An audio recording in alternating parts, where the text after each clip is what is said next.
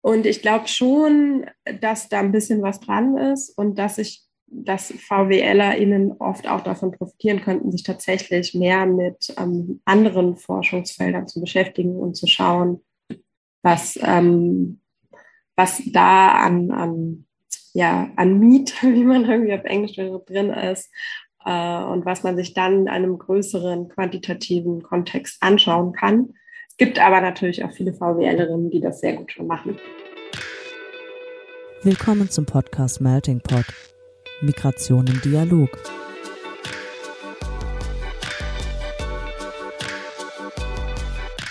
In diesem Podcast sprechen wir mit NachwuchswissenschaftlerInnen aus verschiedensten Fachgebieten, die zum Thema Migration forschen. Ein Einblick also in die Migrationsforschung über die Grenzen wissenschaftlicher Disziplinen hinweg. Organisiert wird der Podcast vom Nachwuchsnetzwerk des Interdisziplinären Zentrums für Integrations- und Migrationsforschung an der Universität Duisburg-Essen. Verfolgt man den medialen Diskurs, wird Migration häufig auch im Zusammenhang wirtschaftlicher Ursachen und Folgen diskutiert. Wie aber Migration aus einer ökonomischen Perspektive jenseits einfacher Kosten-Nutzen-Rechnung beobachtet werden kann, unter anderem darüber sprechen wir heute mit Tamara Bogatzky, Ökonomin und wissenschaftliche Mitarbeiterin am Wissenschaftszentrum Berlin für Sozialforschung. Hallo Tamara, schön, dass du da bist. Hallo, vielen Dank für die Einladung. Mein Name ist Laura und mit mir am Start heute ist Merve. Hi. Ja, freut mich total, Tamara, dass du heute da bist und ich übernehme auch schon, weil ich für den plumpen und einfachen Einstieg heute zuständig bin. Als Ökonomin interessiert uns natürlich die Frage Zahlen oder Worte. Ähm, Zahlen, achso, muss ich mich auf so eine von beiden beschränken ja. direkt? Dann Zahlen. Dann Zahlen, das ist eindeutig. Das ist eine schnelle Antwort, auf jeden Fall. Ähm, ich frage auch mal ganz naiv einfach, warum beschäftigst du dich als Ökonomin eigentlich mit dem Thema Migration? Ähm, ja, also erstmal ist ja VWL, auch wenn es dann oft vergessen wird, eine Sozialwissenschaft. Das heißt, ähm, es geht auch bei VWL darum, menschliches Verhalten zu erklären. Und Migration ist ja ganz eindeutig menschliches Verhalten. Klassisch würde ich sagen, in der VWL schaut man sich natürlich eher an Arbeitsmarkt, Integration ähm, mhm. und ähnliche Sachen. Aber Migration spielt natürlich da eine große Rolle. Also welche Leute kommen denn überhaupt aus dem Herkunftsland? Wie viele Leute kommen und warum kommen die? Und das hat natürlich alles auch Auswirkungen auf solche Fragen wie Arbeitsmarktintegration, kulturelle Integration und so weiter. Und das kann man mit VWL-Methoden sehr gut erklären. Ja, da sind wir auch tatsächlich sehr gespannt, weil du bist ja die erste Ökonomin, die wir im Podcast haben.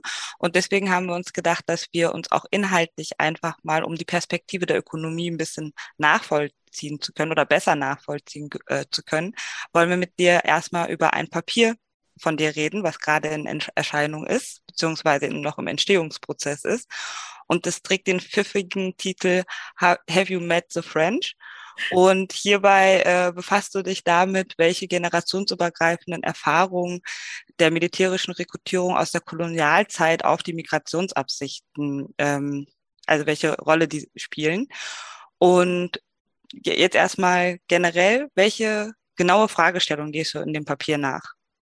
Also es geht ähm, konkret darum, äh, ob Menschen, die Großväter haben, die in den Kolonialtruppen gekämpft haben, also die eine sehr spezifische Migrationserfahrung hatten, die Großväter jetzt, ähm, ob deren Nachkommen auch jetzt noch stärkere Migrationswünsche haben. Also ob sich das sozusagen äh, über Generationen ähm, weiter überträgt und ob man damit Migration heute auch vorhersagen kann. Mhm. Und wie kommt man auf so eine Frage? Also ich hätte jetzt nicht an die Großväter äh, der Kolonialzeit gedacht. Also wie kommst du als Ökonomin auf die Frage, beziehungsweise mit welcher Annahme bist du denn überhaupt in diese Fragestellung gegangen? War es diese Kosten-Nutzen-Kalkulation, die Laura eingangs erwähnt hat? Oder ähm, also es ist natürlich so, dass wenn wir am Ende ein Modell aufstellen, dann und das ganz stark runterbrechen, dann kommen wir dann irgendwie trotzdem zurück auf sowas wie Kosten-Nutzen-Rechnung und in dem Fall sowas wie Migrationskosten äh, im mhm. Vergleich zu den Vorteilen ähm, von Migration. Aber jetzt auf die konkrete Fragestellung, und ich glaube, da kommen wir dann auch direkt zu ähm, sowas Grundsätzlicherem, ähm, bin ich tatsächlich gekommen durch äh, Gespräche mit meiner qualitativen Kollegin, die auch schon im Podcast war, mit Julia Stier, die ähm, Interviews, also qualitative Interviews zu Migrationswünschen ähm, und Erfahrungen führt und bei der ähm, dieses Großväter, die im Zweiten Weltkrieg gekämpft haben, insbesondere unter ähm, senegalesischen ähm, ja, Migrierten, deren Großväter in Frankreich waren, wo das immer mhm. wieder aufkam, obwohl sie nicht explizit danach gefragt hatte. Und ähm, dann hat sich mir die Möglichkeit ähm, ergeben, selber danach zu fragen, aber eben mhm. in einer quantitativen Studie. Und ja, das ich, ist spannend. Genau, ich finde es auch wichtig zu sagen, weil also ich glaube, dass die VWL auch, ähm, auch berechtigt oft den Vorwurf bekommt, dass ähm, wir einfach irgendwelche vermeintlich spannenden Korrelationen anschauen und dann Kausalitäten unterstellen.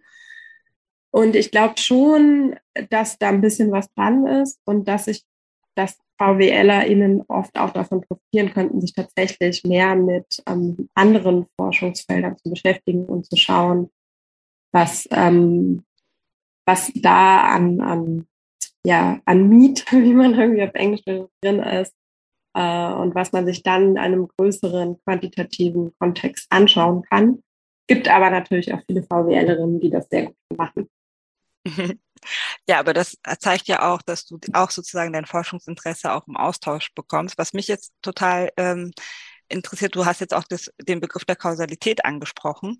Und dann bin ich ja als Sozialwissenschaftlerin total getriggert. Ne? Also ich arbeite mit Umfragedaten, die zu einem Zeitpunkt er erhoben werden. Das heißt, ähm, ich muss theoretisch begründen, was zuerst kam, die Henne oder das Ei. So. Und im Endeffekt ist es immer eine theoretische Frage. Und egal auf welcher Veranstaltung ich bin, ist dann so, naja, ist die Richtung jetzt nicht vielleicht auch andersrum? Also kommen erst Vorurteile und dann demokratische Orientierung oder erst die demokratischen Orientierung und dann die Vorurteile. Und eigentlich ist es immer nur so, naja, Leute, es ist am Ende eine theoretische Frage, weil ich das halt nicht ähm, hundertprozentig beantworten kann und es ist ein wechselseitiges Verhältnis. Und ich glaube, bei, bei euch ist die Frage dann ja auch nochmal, also ich glaube, wo wir uns einig sind, ist, dass wir Veränderung brauchen, Variation brauchen, um Kausalität zu erfassen. Aber diese Fragen kriegt ihr ja weniger gestellt, oder? Wie ist die Kausalitätsfrage in deinen Arbeiten? Ich würde sagen, wir bekommen die Frage natürlich, also nicht die generelle Frage häufig gestellt, weil das sozusagen die Grundvoraussetzung ist. Also mit reinen Korrelationen lässt sich für Veröffentlichungen kaum ein Blumentopf gewinnen bei uns. ähm, das heißt, es geht schon, aber dann einfach viel darum, sozusagen die Kausalität, die wir unterstellen, zu rechtfertigen. Deshalb ähm, vorhin diese Frage Zahlen oder Worte. ähm, klar, also ich rechne gern Sachen aus, äh, aber im Endeffekt, selbst wenn wir ähm, sehr ausgefuchste Methoden in der VWL anwenden, ist VWL immer noch eine narrative Wissenschaft. Also jede Annahme, die wir treffen, will trotzdem gerechtfertigt werden. Und ähm, die ausgewählte Methode muss eine Begründung haben. Und es gibt sogar ganz bestimmte Methoden, da, die lassen sich nicht mit Zahlen rechtfertigen. Also wenn wir über Instrumentenvariablen beispielsweise nachdenken, da, da müssen wir erklären, warum das ein valides Instrument ist und zwar mit Worten. Und es gibt keinen Test, der uns beweisen kann, dass das jetzt kausal ist. Mhm, also, also mhm. die Frage kommt trotzdem. Okay, die Frage kommt trotzdem. Jetzt bei deinem Beispiel der generationsübergreifenden Erfahrung. Die Großväter waren natürlich als erstes im Ausland. Ich glaube, das kann man mit Ursache Wirkung gut erklären. Aber wie geht man dann auf beispielsweise, du hast in deinem Draft ja auch natürlich als Ökonomin äh, viele Formeln und du variierst ja da unterschiedliche Sachen, auch potenziell Einflüsse, die dann ja vielleicht nicht über Großeltern kommen. Was variiert da genau? Also erstmal variiert natürlich, ob man einen Großvater hat, der ähm, rekrutiert wurde oder nicht. Ähm, aber das kann natürlich auch, also es ist es reicht nicht, dass die Großväter zuerst da waren. Weil natürlich kann es sein, dass es ganz bestimmte Großväter waren, die zuerst rekrutiert wurden, nämlich zum Beispiel welche, die eh schon Migrationserfahrungen hatten. Das heißt, die Ursache ist dann eigentlich was ganz anderes als die Rekrutierung an sich. Mhm. Ähm, ein, eine Sache, die man sich vielleicht anschauen könnte in dem Fall, ist beispielsweise, man schaut sich alle Leute an, die rekrutierte Großväter hatten, aber es sind nicht alle Großväter zurückgekommen. Aber selbst da muss man dann natürlich wieder schauen, sind die Großväter nicht zurückgekommen, weil sie ähm, relativ zufällig ähm, sozusagen oder zumindest zufällig in Bezug auf den Migrationswunsch heute äh, gefallen sind aber ähm, ist es nicht so, dass gefallene Großväter dann wiederum ganz andere ähm, Folgen mit sich führen? Also ist es so, dass zum Beispiel Leute, die gefallene Großväter haben, diese Familien dann ganz andere Probleme haben, die zu mehr oder weniger Migrationswünschen führen, zum Beispiel ein geringeres Einkommen. Mhm. Ähm, oder Großväter, die invalide zurückgekommen sind. Deshalb muss man in dem Survey relativ vorsichtig fragen und ähm, möglichst viel auch von der Variation, die drumherum ist, noch abfragen, damit man schauen kann, ist es wirklich zufällig oder brauche ich dann noch zu, zusätzlich irgendwas, was mir exogene Variation bringt, ähm, dass man sekundär reinnimmt, zum Beispiel äh, welche geografische Variation, weil beispielsweise bestimmte Regionen besser oder schlechter für Recruiter zugänglich waren und was eben nicht von Menschen beeinflussbar ist. Ja, also exogen als sozusagen genau. nicht Teil der eigenen Biografie, sondern als strukturgebendes Element. Genau. Und jetzt habe ich den Faden verloren, weil ich gerade so äh, stark mit den exogenen Variationen und dass wir das noch erklären müssen drin waren. Ähm, was ich auf jeden Fall auch total spannend in deiner Arbeit finde, ist ja, also du sprichst natürlich auch von Kosten, von Migrationskosten, aber sie sind jetzt nicht nur monetärer Art, oder? Nee, ähm, aber da würde ich sagen, das ist schon seit längerem so. Also ähm, monetär, klar, also ich meine, die Reise kostet natürlich was und je weiter ich reise, desto teurer ist die Reise. Aber auch die VWL kennt natürlich ähm, Kosten, äh, um Informationen zu sammeln ähm, und Kosten, die auch sozialer Natur sind. Also wenn ich gehe, dann lasse ich natürlich ein Netzwerk hinter mir beispielsweise ähm, und damit Zugang zu bestimmten Ressourcen, die ich vorher hatte und die ich dann nicht mehr habe. Und da kann ich dann beispielsweise eben auch davon profitieren, vielleicht, wenn ich schon Menschen in äh, meinem Zielland kenne, Mhm. Und die dann dazu führen, dass ich wiederum geringere Migrationskosten habe. Also all diese Sachen kann man mit reinnehmen und da ist tatsächlich der Migrationskostenbegriff in der VWL auch sehr flexibel. Und gerade, weil du gerade jetzt Migrationsnetzwerke auch angesprochen hast, ähm, damit beschäftigst du dich ja auch noch in einem anderen Projekt und du hast ja auch darüber hinaus noch ein Projekt, ähm, äh, an dem du gerade arbeitest, wo es um Human Trafficking geht. Also du hast ziemlich viel gerade in der Pipeline, also ganz schön viel auf deinem Schreibtisch liegen.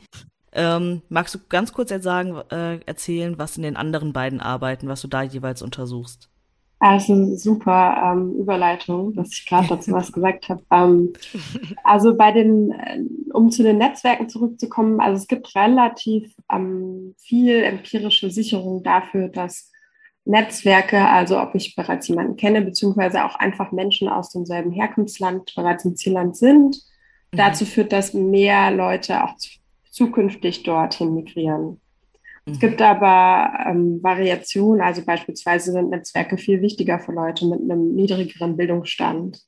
Und in dem anderen Papier zeige ich eben, dass Netzwerke auch wichtiger sind für Menschen, die aus einem kulturellen Kontext migrieren, in denen soziale Netzwerke auch schon wichtiger im Herkunftsland sind.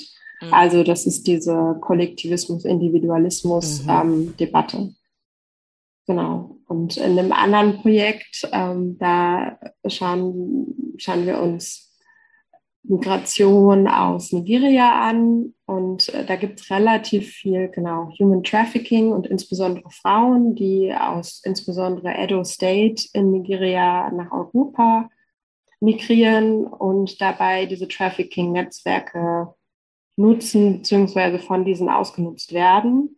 Und die typische Annahme ist immer, dass die Frauen nicht wissen, auf was sie sich einlassen. Aber aus der qualitativen Forschung wissen wir, dass das nicht so ist.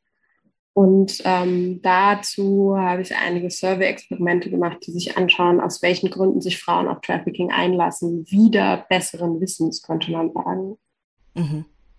Okay, das heißt, ähm, du deckst schon eine ziemlich breite Palette an verschiedenen unterschiedlichen Themen ab. Und ähm, im Vorgespräch haben wir auch darüber gesprochen, dass du dich für eine sogenannte kumulative Dissertation entschieden hast. Also ähm, für alle, die mit dem Begriff nichts anfangen können, es ist eine sogenannte publikationsbasierte Dissertation, die aus mehreren einzeln veröffentlichten Aufsätzen besteht, beziehungsweise nach manchen Ordnungen eben auch das Potenzial haben müssen, in einer wissenschaftlichen Fachzeitschrift veröffentlicht zu werden.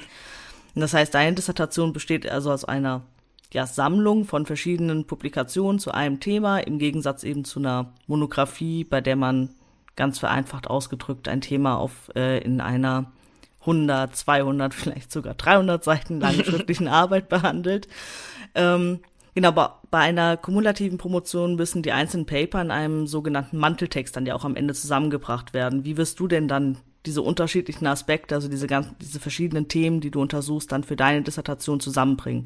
Also worum wird es in einem Manteltext gehen?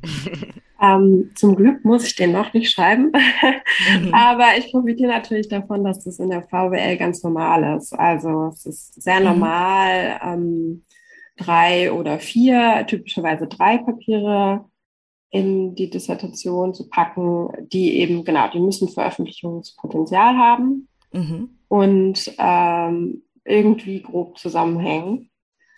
Und bei mir ist es natürlich der Fall, dass alle Papiere sich im Endeffekt mit, ähm, mit Faktoren, die Migration positiv beeinflussen, beschäftigen.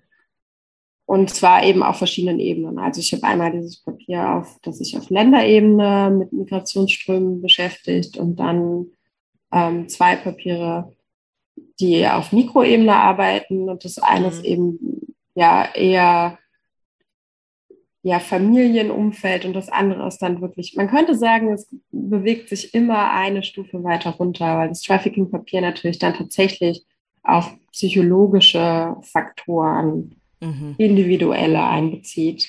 Also so könnte man sagen, ähm, deckt, deckt meine Dissertation am Ende alle Ebenen ab und äh, die Komplexität der Migrationsentscheidung im Endeffekt auch. Mhm. Oh ja. Und das wäre dann, oder auch diese Faktoren, die einen positiven Einfluss haben auf Migrationsentscheidungen, das könnte man dann so als den, die Überschrift quasi. Wahrscheinlich, ja. Okay, ja, ja, spannend. Ähm, aber ja, auch kompliziert, das alles irgendwie unter einen, einen Hut zu bringen und oder beziehungsweise alles unter eine Unterschrift dann auch zu packen. Ähm, und du hast ja auch gerade gesagt, dass es in der VWR relativ normal ist, ähm, diese Art der Promotion. Da gibt es ja wie so häufig, äh, je nach Disziplin, immer erhebliche Unterschiede. Und in manchen Disziplinen, wie bei dir jetzt beispielsweise, sind kumulative Dissertationen dann scheinbar üblicher als in anderen. Und dann gibt es ja auch noch erhebliche Unterschiede, je nachdem, welcher Promotionsordnung man überhaupt unterliegt.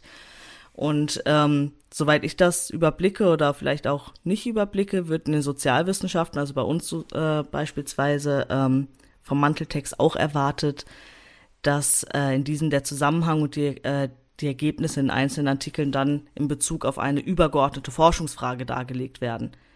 Brauchst du, also wenn ich es richtig verstanden habe, brauchst du dann keine, ähm, keine übergeordnete Forschungsfrage, sondern du ordnest dann deine Ergebnisse in den fachwissenschaftlichen Kontext ein.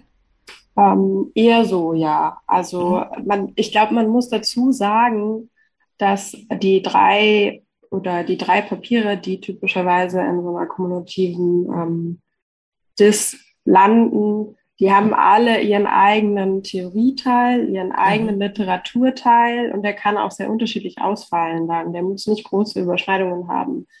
Und dann eben den eigenen Methodenteil, Ergebnisse und so weiter. Das heißt, ein, ein Papier ist dann auch gerne also 60 Seiten lang und hat noch einen Anhang, so okay. ungefähr.